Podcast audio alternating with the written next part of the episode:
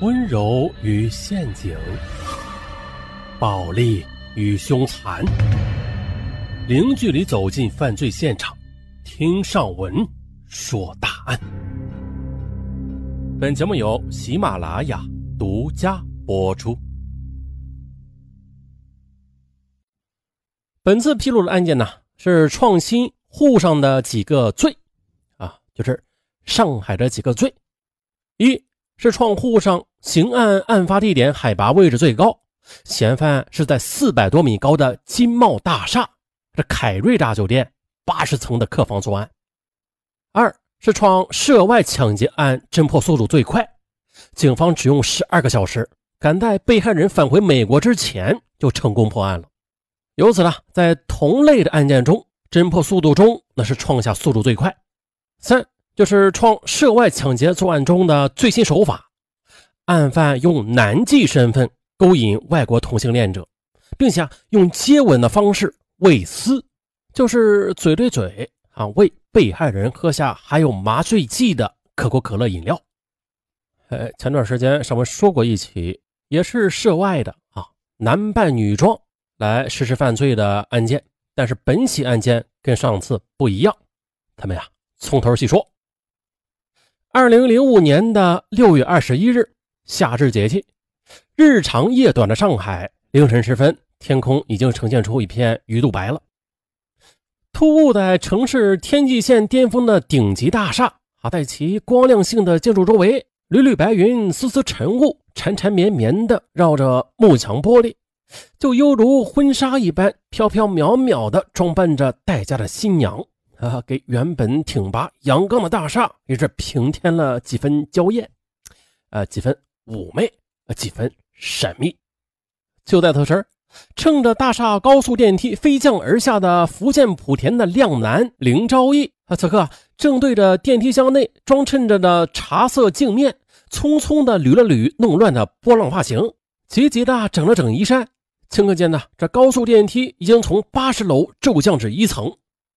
他穿过四周用西班牙爵士白大理石、印度红大理石、意大利米黄大理石装潢起来那极度奢华的大堂，急匆匆地跨出大酒店。此时的他又根本没有心情回首欣赏这个五星级的大酒店的靓姿，相反呢，此刻的他这心里正窝着一团怒火呢。昨晚在浦西的酒吧，好不容易调到一个住在这五星级酒店八十楼的客房，自称喜爱中国小白脸的外国同志，啊，跟随着他，这客房也进了，情调也调了，这床也上了，最后这嗯呀呀 也做了，啊，但是这收入却是白板一张。哎呦我去，这哪有买春呢，还赊账来着的？啊他妈的，这美国佬真他妈不是东西！林朝义在路上一边扬手招着出租车，一边禁不住的咕囔着，骂着金茂大酒店里，呃，向他买春的却不肯付钱的美国佬。而其实呢，昨晚和他在八十楼客房做皮肉生意的，并不是美国人，确切的讲，应该是持着美国绿卡的泰国人，名字叫胡俊德。此刻呢，意犹未尽的胡俊德在豪华客房内，这肚子里边也正憋着一团火呢。一团发泄未尽的欲火，他在一个劲儿的埋怨自称小林的中国小白脸啊，不按同志间的风情。这个小白脸功夫没有练好，你就出来混，还赚钱岂能这么容易啊？我的钱那也不是大风刮来的呀！哎呀，这这这，胡俊德一边嘀咕着，一边瞅着床头的一堆现金，开始又转怒为喜了，暗自庆幸起来。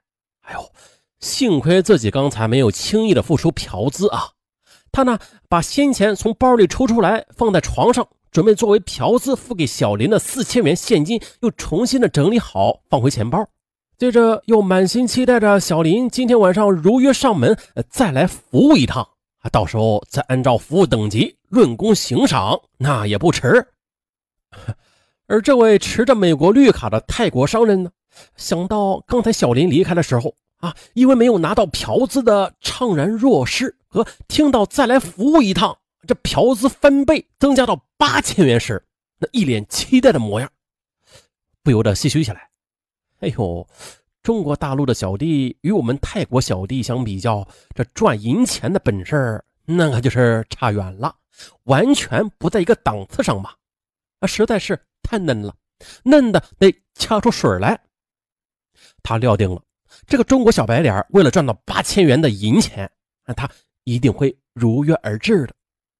想到这儿，泰国商人不由得憧憬起今天晚上将再次享受到这种畸形的欢愉，便情不自禁地哼起泰国小调，进卫生间去冲凉去了。啊，这两个异国男人之间的皮肉生意啊，是昨晚在一个叫二丁目的酒吧谈起的。坐落在四平路上的这家酒吧。除了名字诡异，其外立面的装饰和灯光的设计也很诡异。酒吧内的摇曳的烛光下，男男成双对尊，女女呢则成对私语，其情其景，在旁人看来那是充满了色情的味道。但是这里呢，却是沪上同性恋们趋之若鹜的一方仙境。这不，昨晚的长相温婉的福建男青年温昭义，从美容院修好了眉。又上好了指甲油，出来了，径直的来到了二丁目酒吧。他特意的选了一个灯光幽暗的桌位，啊点了两杯鸡尾酒、两瓶啤酒、两盘开心果，便开始享用起来。啊，这边享用边悄悄的四处张望着。就在他抿完最后一口高脚杯里的鸡尾酒之际，哎，他们要见了啊！一个身影朝着自己这边凑了过来，紧挨着他的座位。晃晃悠悠地坐下来，一个满嘴喷着烈性的酒味说着外国话的男子，两眼直瞪瞪地盯着林昭义。林昭义装着视而不见，缓缓地放下高脚酒杯，翘起了兰花指，哎又轻轻地拿起一粒开心果，小心翼翼地剥开果仁衣，完了再是款款的用着涂着鹅黄色的指甲油的仙纸，哎，夹着。徐徐的送入涂着鲜亮口红的唇间，完了又缓缓的翘起兰花指，撩拨一下披在额前的螺旋形的发丝。还没完啊！他用食指和中指做成细细长长的手术剪刀状，优雅的夹起了高脚杯那晶莹细长的玻璃把，缓缓的端了起来。可是正欲喝的时候啊，他的另一只放在桌面下的手却被紧挨着他身边坐的这个外国男人在案底下紧紧的给握住了。嗯，这林昭义啊，他缓缓的抬起眼来瞄着他看，瞥见了这个五十多岁的男人越来越凑近过来，桌子底下那紧紧拽着自己的手也正在厚颜无耻的摩擦着。林昭义一边抽回自己的手，一边打量着他。只见呢，身边的这个男人，他长得一张南亚男性特征的脸，高高的颧骨，悠悠的肤色，两只色眯眯的眼睛也是望了过来。然后他好像突然想起什么似的，从公文包里抽出一张美国绿卡，在林昭义的面前晃了起来。接着他又向林昭义伸出四根手指头，两眼充满诱惑。这林昭义不屑：“哼，四百？不，四千。”外国男人的嘴边竟然蹦出三个生硬的中文单词来，哎呦，原来是个外国同志哥啊！啊，还通中文呢，出手也是很阔绰，这未尝不是一笔好生意。林昭义思量着，眼珠惊喜，冷冷的问：“说吧，去哪儿啊？